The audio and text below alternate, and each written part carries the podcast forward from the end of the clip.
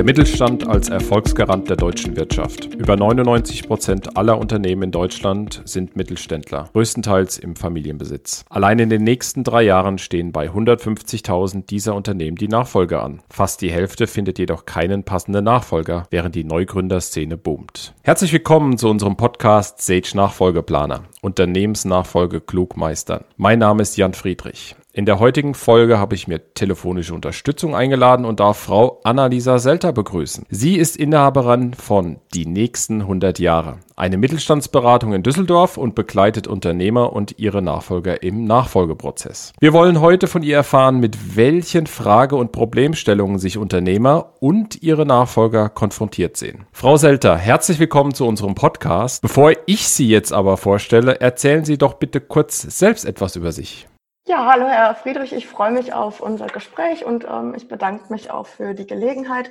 Ich bin in Düsseldorf hier mit meinem Unternehmen, das tatsächlich die nächsten 100 Jahre heißt und begleite alle Konstellationen der internen und externen Nachfolge. Da kann ich ja gleich auch noch ein bisschen, ein bisschen mehr zu erzählen. Absolut. Frau Selter, seit nunmehr drei Jahren begleiten Sie Unternehmer und ihre Nachfolger im Nachfolgeprozess. Ähm, worin besteht Ihre Motivation als äh, beratender Coach, hier tätig zu sein? Und wie kam es letztlich dazu? Das ist eine spannende Geschichte. Ich ähm, komme, komme selber aus einem Nachfolgeprozess und das, was mich antreibt jetzt bei meiner Arbeit, ist tatsächlich das Wissen, was ich ähm, in diesem Prozess angeeignet habe, einzubringen in andere Nachfolgeprozesse und andere Konstellationen und eben genau an den Stellen reinzugehen und zu unterstützen, ähm, an denen es damals äh, notwendig gewesen wäre, mit dem Ziel, dass mehr Nachfolgen klappen und einfach weniger Beteiligte, ich sage jetzt mal, über zusammengeknüpfte Schnürsenkel fliegen, die nicht sein müssen. Und was hat es mit dem Firmennamen die nächsten 100 Jahre so genau auf sich? Also bei uns war das damals so, also ich hab, war tatsächlich in der Familiennachfolge in so einem klassischen metallverarbeitenden Betrieb mit inzwischen 190 äh, Jahren Historie. Und ähm, im Umfeld die Unternehmen und viele Mittelständler, mit denen ich jetzt als Kunden spreche, für die ist dieses Thema einfach ganz wichtig. Da kommt im Vorstellungssatz direkt nach dem Unternehmensnamen, uns gibt es übrigens seit 1700 so und so viel oder seit 1800 so und so viel. Und mein Unternehmensname ist eben die Versprechung, die nächsten 100 Jahre und die klappen nur, wenn die Nachfolge klappt. Tolle Geschichte. Ähm, für welche Unternehmer oder Nachfolger ist aus Ihrer Sicht so eine Art von Coaching ähm, oder so eine Art Beratung relevant und wichtig? Sie meinen für welche Unternehmen in der Nachfolgesituation? Ja, genau. Also, dass Sie sagen, die nehmen so eine Dienstleistung, wie Sie sie anbieten, einfach in Anspruch. Also ähm, es gibt ja, ich weiß nicht, ob Sie die Zahlen kennen, aber es gibt ja diverse Untersuchungen zu dem Thema. Und es ist tatsächlich so, dass 60 bis 70 aller Prozent aller Nachfolgen in Stocken geraten oder eben sogar scheitern und in Insolvenzen landen. Und ähm, ich glaube, dass es eben von häufig so ist, dass der Hintergrund ist, man startet als Familie in diese Situation und denkt eben, das klärt man, wie das die ganzen letzten Jahrzehnte auch mit Problemen gelaufen ist. Und deswegen ist eben die Herangehensweise, ich suche mir für dieses Projekt, weil letztendlich letztendlich ist es ja genauso ein Projekt wie andere Projekte auch, wie ich sage jetzt mal die Planung einer neuen Lagerhalle oder die Planung einer, eines Galvanik-Ausbaus. Letztendlich ist es ein Projekt und für andere Projekte suche ich mir ja auch Berater. Und bei diesem Familienthema ist es halt in allererster Linie ein Familienthema und deswegen ähm, kommen die hm. meisten Leute gar nicht darauf, dass da eventuell eine Beratung notwendig wäre auch. Und um Ihre Frage zu beantworten, kann das nur empfehlen aus dem, was ich gesehen habe. Ich hatte auch gerade wieder einen Anruf von jemand, den ich in der Erstberatung hatte und der dann gesagt hat, nein, wir machen das jetzt alleine weiter, weil auch der Inhaber die Kosten nicht tragen wollte. Der hat gerade angerufen und ist total verzweifelt, weil der komplette Prozess eskaliert ist. Also jetzt nicht mhm. innerhalb der internen Nachfolge, aber wegen äußerer Faktoren. Insofern die Antwort, es schadet nichts, ich glaube, für die meisten Unternehmen tatsächlich zumindest mal eine Erstberatung in Anspruch zu nehmen. Sie haben sich ja selbst gegen die Übernahme Ihres Familienbetriebs entschieden und dann eine Coaching-Ausbildung absolviert und sich jetzt ja auch selbstständig gemacht. Vielleicht können wir da auch nochmal tiefer reingehen, was so genau die Herausforderungen und Hindernisse sind, wo Sie selbst dabei vielleicht konfrontiert waren. Ich spreche gerne über die Hindernisse, die es zuerst in, im Unternehmen gab. Das waren natürlich solche Klassiker wie Abstimmung und ähm, Kommunikation. Da gehe ich aber später, glaube ich, auch nochmal drauf ein. Am Ende war es eben so, dass für mich das auch ein wahnsinnig schmerzhafter Prozess war. Das, das ist nichts Schönes, muss ich sagen. Und weil das eben auch so wehgetan hat und weil ich eben genau weiß, an welchen Stellen es gehakt hat, kann ich eben die Erfahrung jetzt mit in diesen Prozess reinnehmen und habe jetzt auch letztendlich die Authentizität an der Stelle zu sagen, es hilft nicht, liebe alle Beteiligten, wenn wir jetzt hier alle aus dem Raum rausgehen und so tun, als ob der Elefant nicht drinsteht, sondern den müssen wir jetzt schlachten und danach geht es uns allen besser. Und ja, das ist der Hintergrund und das ist eben auch, das waren die Herausforderungen und die Hindernisse. Und in der, also um die zweite Frage nochmal zu beantworten oder beziehungsweise in dem Nachfolgeprozess, in der Gründung ist es letztendlich so, sie brauchen, sie brauchen Durchhaltevermögen, sie müssen wissen, wo sie hin möchten und ähm, dann ist das, würde ich jetzt mal sagen, schon eine kontinuierliche Herausforderung, aber nichts, was sich jetzt nicht bewältigen lässt. Ja, wir untersuchen oder wir, wir versuchen ja das Thema gerade so, ähm, ja, Unternehmen vielleicht äh, übernehmen, statt Gründen auch ein bisschen immer wieder zu adressieren. Vielleicht können wir das nochmal ein bisschen vertiefen. Also mit welchen Hindernissen sind Nachfolger konfrontiert, aber auch Gründer? Also was sind da Gemeinsamkeiten? Was sind vielleicht Unterschiede? Vielleicht könnten Sie da nochmal aus Ihrer Erfahrung berichten. Ich gebe Ihnen auf die Frage ähm, ein Bild, weil ich glaube, das beschreibt es ganz gut. Sie haben in der Nachfolgesituation ist es so, wie wenn Sie in einen gut etablierten Altbau ziehen, in dem schon alles eingerichtet ist. Da stehen die Möbel schon drin, da ist schon geklärt, welches Zimmer wo ist. Ähm, Sie wissen genau, wo die Ein- und Ausgänge sind. Also das Ding steht schon, das steht da schon seit einer ganzen Zeit und das ist auch in der Nachbarschaft bekannt. Aber Sie haben halt eben nicht das alleinige Hausrecht. Da sind Leute, mit denen Sie sich abstimmen über Vorgänge und natürlich braucht das Ding an der einen oder anderen Stelle eine Renovierung. Das heißt also, die Anfang Anfangssituation ist eine bequemere. Und in der Abfolge ist es sicherlich so, dass einfach diese Abstimmungsprozesse eine Herausforderung sind und dass sie eben nicht komplett neu planen können, dass sie nicht sagen können, nein, wir machen 180 Grad Wende, weil die Lösung, die jetzt notwendig wäre, die können wir nicht machen, weil die ganzen Prozesse schon existieren. Und wenn sie dann im Vergleich eine Gründung dann äh, hinzuziehen, dann ist es eben so, wie sie können quasi auf dem Reißbrett auf einer neuen Fläche das Gebäude hochziehen, was sie gerne möchten und können komplett frei entscheiden und ähm, haben die alleinigen Befugnisse Befugnisse. Aber um alles zu installieren und um alles vorzubereiten, braucht es halt eine wahnsinnige Kraft am Anfang. Also so vergleiche ich das ganz gerne miteinander. Ja, das finde ich einen sehr schönen Vergleich, absolut. Ähm, die, wenn wir jetzt nochmal wieder den Fokus drauf legen auf Nachfolge, Nachfolgeprozesse, Sie begleiten ja Unternehmer auf diesem Weg. Mhm. Vielleicht interessant so aus Ihren letzten Beratungsmandaten. Gibt es so Kernprobleme der Nachfolgeberatung, also oder Fragen, mit denen Sie immer wieder konfrontiert werden? Also gibt es da so eine Art wiederholendes Muster oder ähnliche Themen, die immer wieder kommen? Wiederholendes Muster nicht. Das darf ich mir auch gar nicht erlauben, wenn ich reingehe in die Situation, dass ich eben nicht mit so einem vorgefertigten Set reingehe, weil jeder Pro ähm, Prozess doch individuell ist. Aber es gibt, ich würde jetzt mal sagen, Reibungspunkte, die doch immer wieder auftauchen. Und der wichtigste aus meiner Sicht ist eben, ist eben tatsächlich die Rollenverteilung innerhalb der, des Nachfolgers und des Inhabers, dass nicht klar ist, wer welche Rolle übernimmt. Dann die Problematik, dass sich immer wieder die Familienebene mit mit der Unternehmensebene vermischt und da dann auch eben wieder die, die Rollen ineinander greifen und nicht definiert sind. Dann ist es häufig so, dass ähm, im Nachfolgeprozess eine andere Kommunikation untereinander erforderlich ist als die, die eventuell in der Familie gelebt ist und auch da hakt es ganz häufig. Das Thema Geld ist ein ganz, ganz unangenehmes Thema. Also häufig ist es so, dass der Inhaber tatsächlich einfach sich einen Verkaufspreis vorstellt und der, der Nachfolger das aber bis zum Eintritt gar nicht weiß ähm, und gar nicht realisiert hat, weil die beiden nicht miteinander darüber gesprochen haben weil das auch einfach ähm, schwierig ist, innerhalb der Familie über diese Geldthemen zu sprechen und über vielleicht ich habe keine Altersvorsorge. Wie finden wir eine Lösung dafür? Oder wie, wie, wie sieht das denn jetzt aus mit der Erbsituation? Da sind noch zwei Geschwister. Also tatsächlich über diese Dinge zu sprechen, das sind klassische Stolpersteine.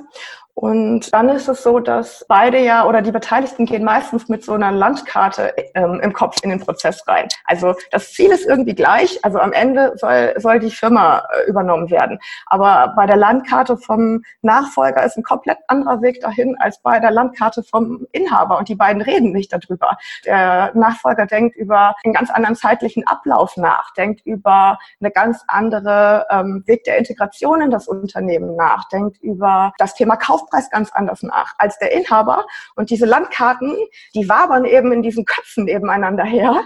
Und ähm, die Erwartungshaltung an den anderen sind im Raum. Und wenn das nicht ausgesprochen wird und miteinander ausgetauscht wird, dann, dann crasht das natürlich.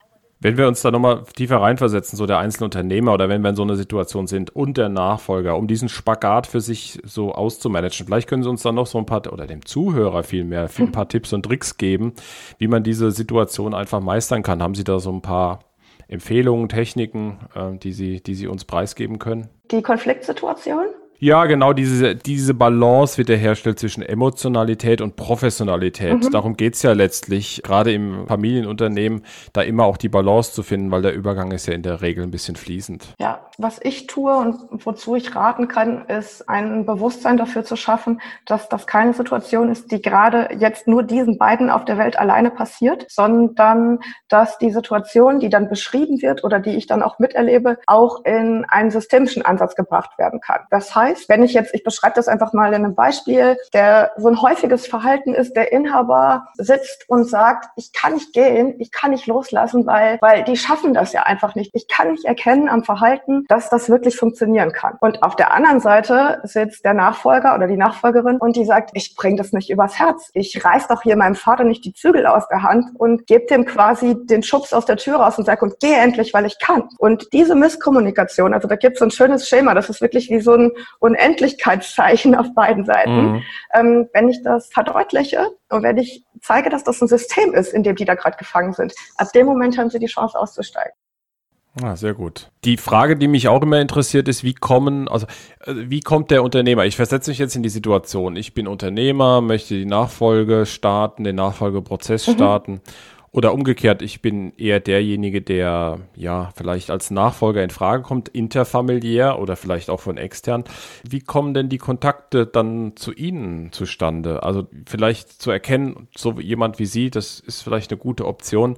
Wie laufen solche Gespräche ab? Wie, wie kommt es zum ersten Auftrag? Also wie kann man sich das vorstellen oder wie können wir unseren Hörern da so mal das plastisch schildern? Ich bin ja im, im Bundesverband die KMU-Berater, also Berater, die speziell kleine und mittlere Unternehmen beraten und ähm, leite da die Fachgruppe Unternehmensnachfolge. Und über dieses Netzwerk kommen viele Kontakte, weil meine Kollegen arbeiten in anderen Disziplinen und Nachfolge ist allgegenwärtig und wir ähm, helfen eben und unterstützen im Verband auch, ich sage jetzt mal interdisziplinär. Also das ist eine Schiene und ähm, über meine Webseite kommen Kontakte und tatsächlich auch über Kundenempfehlungen, die mich dann weitergeben und weiterreichen. Und lustigerweise habe ich für mich festgestellt, es ist immer ein Telefonanruf. Also es ist eigentlich nie eine Mail.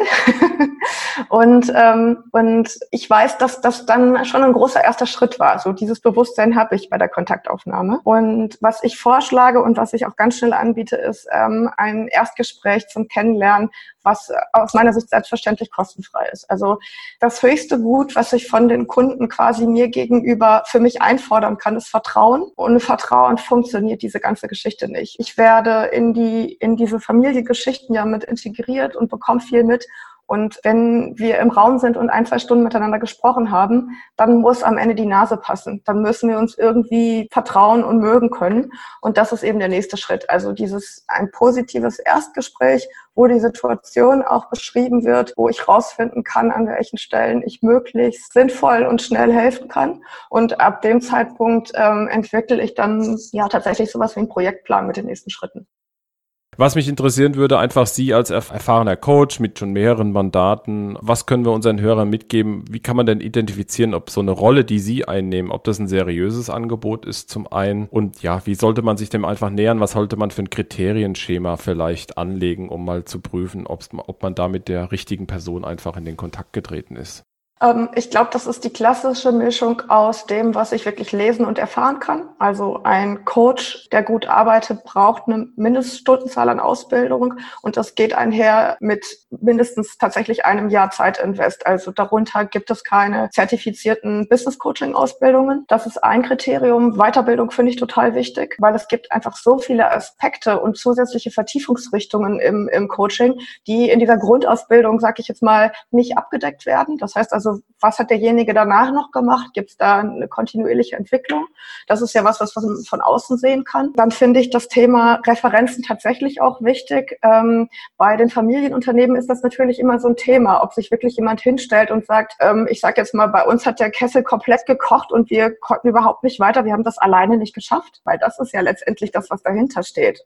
Wir haben immer alles alleine geschafft als Familienunternehmen und plötzlich schaffen wir die Nachfolge nicht. Ja? Also darüber zu sprechen ist ist schwer. Ich habe aber tatsächlich Kontakte, die ich dann eben auch weitergeben kann. Das ist ein Thema. Und für mich das andere ganz wichtige Thema ist, passt das miteinander? Vertraut man sich? Und das glaube ich, dass man das ähm, nur erfährt oder mit dem Kunden zusammen nur entfernt, wenn man sich eben zusammensetzt. Was mich hier besonders auch interessiert, ist so ähm, der Wandel. Sie hatten es so schön als Altbauwohnung beschrieben vorhin. Das hat Vor- und Nachteile, wie wir wissen. Eine Altbauwohnung. Ähm, in, in, in der Regel steht ein gewisser Renovierungsbedarf an. Der heutige Renovierungsbedarf nennt sich, das Buzzword dazu ist Digitalisierung oder Investitionsstau, ähm, Modernisierung. Also das sind ja alles sehr ähnliche Begriffe, die heute ja. halt sehr stark in Digitalisierung münden. Was ist da so Ihr momentanes Gefühl, dass äh, gerade wenn es um die Nachfolge geht, ist das ein großes Respektpotenzial auch zu überlegen, möchte ich hier einsteigen oder was ist das für ein Berg an, an Modernisierung, der mich auch in dieser, aus dieser Blickrichtung einfach ähm, wahrscheinlich äh, stark beschäftigen wird? Einfach mal so aus der, aus der prozessualen Technisierung, Modernisierungssicht. Wie ist da so Ihre Erfahrung momentan? Sind, ist das eine große Barriere aktuell? Also wir, wir sehen oder ich sehe immer in den Prozessen, dass ähm, es passiert so ein Automatismus, oft eben auf Inhaberseite, ähm, dieser Gedanke an, ich steige bald aus, der ist ja gültig, auch wenn der Gedanke zehn Jahre lang vorhanden ist. Und mit dem Gedanken, ich steige bald aus, geht eben einher, dass tatsächlich keine, meistens in den letzten fünf bis zehn Jahren vor einer tatsächlichen Nachfolge tatsächlich keine großen Investitionen mehr getätigt werden. Das heißt, ich habe diesen Investitionsstau wirklich sehr, sehr häufig ähm, und ich habe ihn nicht nur im Bereich Digitalisierung. Also ich habe auch ähm, schon Unternehmen gesehen, da musste als allererstes mal die ähm, Tragepfosten der Lagerhalle erneuert werden, weil ansonsten da ein Arbeitsverbot stattgefunden hätte. Und ähm, ich sage mal so, um die Frage zu beantworten, da testet sich der neue Unternehmer dann gleich, ob er genug unternehmerisches Risiko hat und einfach genug unternehmerischen Antrieb hat, weil mit diesen Fragen beschäftigt er sich dann oder sie sich dann. Und das Thema Digitalisierung, ich würde auch gerne dazu noch mal ein Statement sagen, was eher so übergreifend ist. Ich glaube, dass sich gerade außerhalb des Mittelstands und teilweise eben auch schon integriert in den Mittelstand, aber dass gerade das Angebot, was es draußen gibt, an an, also und das ist, ein, das ist eine positive Nachricht. Es gibt so gute neue Entwicklungen und es gibt so, so viele Chancen und Möglichkeiten, die da drin stecken, auch für jedes Unternehmen, dass ich fast empfehlen würde, dieses Thema Nachfolge. Wirklich kriegt es einfach gut und schnell und sauber hin und gerne auch mit Beratung, weil die Energie braucht ihr, um euch die anderen Themen anschauen zu können und euch um die anderen Themen zu kümmern dann können wir ja beide nochmal dafür werben. Also die Unternehmensübernahme statt Neugründung, das ist ja immer so dieses Thema, was wir schon am Anfang hatten. Es gibt 400.000 Neugründungen, 70.000 Übernahmen. Die Neugründung ist immer noch sehr positiv besetzt. Die Unternehmensübernahme ist noch sehr passiv, immer noch auch in der Wahrnehmung nach außen. Was ist Ihr Vorschlag, um dafür mehr Werbung zu machen oder das noch mehr in den Fokus rücken zu können, noch populärer zu machen, dass es einfach eine große Chance ist, so wie Sie es beschrieben haben und die Thematik Weg abzukürzen und lieber dann die Zeit und Kraft zu investieren, die Modernisierung anzustoßen und weniger, ähm, sage ich mal, vor der Hürde zu scheitern und dann doch lieber in die Gründung zu gehen. Was können wir beide dafür tun aus Ihrer Sicht? Ich glaube, das, was wir gerade machen, also das in der Öffentlichkeit darüber zu sprechen, dieses Thema aus der dunklen Geheimecke zu holen, das ist total wichtig und klar zu machen, dass ähm, welche Chancen auch darin stecken. Und aus meiner Erfahrung raus, also in meinem Umfeld und auch für mich, war das Thema Nachfolge gar nie äh, negativ besetzt. Also das war immer eine, eine gute Chance und eine gute Herausforderung und auch tatsächlich was, ähm, wofür die meisten Leute in meinem Umfeld, weil ich habe natürlich im Freundeskreis auch Leute, die übernommen haben oder selber in Nachfolgesituationen sind, wo die auch dankbar für sind, dass sie diese Chance bekommen und ergreifen können. Ich glaube, es geht tatsächlich, es geht gar nicht um das Bild, es geht vielleicht eher um das, was an, ja, so an Gerüchten und auch Wahrheiten drumherum schwirrt. Ähm, dass nämlich tatsächlich der Prozess ja nicht nur von mir selber entschieden wird, sondern von demjenigen, von dem ich das Unternehmen kaufe. Also bei einer Gründung kann ich ja frei entscheiden. Und deswegen ist die vielleicht tatsächlich die Angst, ähm, auf solche Probleme zu, zu treffen, die so klassisch mit Nachfolgeprozessen verbunden sind, die hindert ähm, vielleicht tatsächlich die Leute. Und ich habe viele MBI-Kandidaten, die total gut ausgebildet sind, die, die einfach ähm, richtig, richtig interessiert an Nachfolgen sind. Und ähm, ich habe aber auch leider die da sitzen, die dann eben ausgestiegen sind und nicht weitermachen konnten, obwohl sie das unbedingt wollten. Und die Unternehmen haben teilweise den dritten oder vierten Kandidaten, ähm, ich sage jetzt mal, durchgeschleust. Ja? So, ich glaube, das ist so ein die Frage, die, um die Frage zu beantworten, das muss von mehreren Seiten angegriffen werden. Der Prozess muss verbessert werden. Die Leute müssen sich Hilfe holen bei diesem Prozess. Die, und es muss einfach mit anhand von Beispielen darüber berichtet werden, was es auch für eine gute Chance beinhaltet. Ich hatte ja auch einen Pulsartikel auf LinkedIn geschrieben, ja. wo es generell um dieses Thema Wahrnehmung der äh, zur Unternehmensnachfolge ja auch geht. Sie hatten das dann auch geäußert, dass unheimlich stark das Ganze mehr so aus der Geldgeber, IHK, ja, also äh, aus so einem gewissen Blickwinkel betrachtet mhm. wird aber die Unternehmer und Unternehmerinnen, wie Sie auch geschrieben haben, selbst das ganze Thema noch nicht so, so adressieren. Von daher haben wir noch gemeinsam irgendwelche Ideen, das noch populärer zu machen, die Unternehmensnachfolge noch weiter in den Vordergrund zu springen. Was, was muss passieren noch aus Ihrer Sicht? Also aus meiner Sicht glaube ich, dass die Botschaft ähm, immer eine positive sein sollte. So, ich glaube, den Unternehmern, die in den Situationen stecken, die merken gerade, dass eine Nachfolge schwierig ist. Den brauche ich das nicht noch 17 Mal zu erzählen, dass es bei anderen auch schwierig war. Insofern ähm, finde ich es einfach gut, mit positiven Beispielen zu arbeiten, die Leute dazu zu bekommen, auch so ein bisschen in so eine Art gesellschaftliche Verpflichtung, also Unternehmen, bei denen es geklappt hat und bei denen es äh, die Nachfolge gelungen ist, tatsächlich auch ähm, reinzugehen und zu sagen, so ich spreche da jetzt offen drüber, ich identifiziere die Faktoren, ich sage auch, ähm, an welchen Stellen bei uns wir vielleicht auf einer Schlittschuhkurve gefahren sind, uns aber dann trotzdem hinbekommen haben und warum wir das hinbekommen haben. Das wäre aus meiner Sicht einfach ein guter Angang, weil ganz ganz ehrlich, auch wenn es für mich gilt, ähm, natürlich ist das finanziell auch attraktiv, wenn es alles klappt. Ähm, natürlich ist das positiv, aber dass jetzt finanzielle Ein Antriebe der einzige Trigger sind, wenn es um, ich sage jetzt mal, Berufswahl und in dem Fall auch Lebenswahl geht, das Thema ist sowieso passé. Das hm. wissen wir auch alle. Hm. Ja, sehr schön. Ähm, wie viele Projekte machen Sie denn oder wie viele Beratungen machen Sie denn so pro Jahr? Also was kann man sich da vorstellen? Also wenn Sie jetzt sagen Beratung, ich mache ja immer ganz unterschiedliche Ansätze. Oder erfolgreiche Projekte, dass Sie sagen, Sie haben natürlich verschiedene, wahrscheinlich Mandate auch parallel, aber dass Sie sagen, naja, wenn Sie, mit was sind Sie persönlich dann auch sehr glücklich, wenn Sie sagen, ein, eine Nachfolge oder drei oder fünf oder zehn, ne? einfach nur um ein Gefühl mal zu bekommen. Ich muss da trotzdem noch mal ins Detail. Das sind ganz unterschiedliche Dinge. Das ist Coaching von einem Geschäftsführer, der zwischen Inhaber und Nachfolgerin äh, steht und ähm, mit der Situation umgehen möchte. Oder ein, äh, ein Coaching von einem Nachfolger, der tatsächlich auch noch mal nachfühlen möchte, ist das das wirklich, was ich gerade ja. möchte? Oder ich, ich trainiere ein, ein Team, was in die Nachfolge geben möchte. Und da geht es um so Basisinformationen. Ja? Also welche Rechtsform ist denn eigentlich möglich? Wie kann das denn eigentlich stattfinden? Solche Dinge. Und ich kann parallel, kann parallel ähm, diese Art von mhm. unterschiedlichen Ansätzen so circa sechs bis acht betreuen. Mehr schaffe ich gar nicht. Um, und die sind dann, auch das ist schwierig, irgendwie in einen Raster zu klemmen. Manche sind nach drei Monaten durch und manche dauern halt einfach Jahre. Ich bin gerade bei einem Handwerksbetrieb, mhm. ähm, äh, ähm, ja quasi angefangen ähm, in der Beratung und der möchte aber erst in zehn Jahren rausgehen. Der plant das jetzt aber gerade so gut, dass er seine Truppe gut aufstellt, dass ich jetzt schon angefangen habe. Das wird mich noch eine Weile. sehr schön. Das, das ist doch sehr schön. Ja. Bevor wir vielleicht zum Abschluss kommen, wir haben immer, Frau Selter, immer so ein paar schöne Abschluss-Gadgets. Äh, die gilt es auch für Sie zu beantworten. Es gibt nur zwei Optionen. Entweder wählen Sie die erste oder ja. die zweite. Ähm, ich fange einfach mal an mit was relativ Einfachen. Äh, sind Sie Morgenmensch oder eine Nachteule? Äh, Nachteule. ähm, dann äh, Currywurst oder Weißwurst? Gar keine Wurst. Kölsch oder Altbier? Äh, Kölsch. Äh, oder natürlich, weil Sie in Düsseldorf ansässig sind, Königsallee oder Ratinger Straße? Ach, mir ist der Ostpark hier ganz, ganz lieb, muss ich sagen.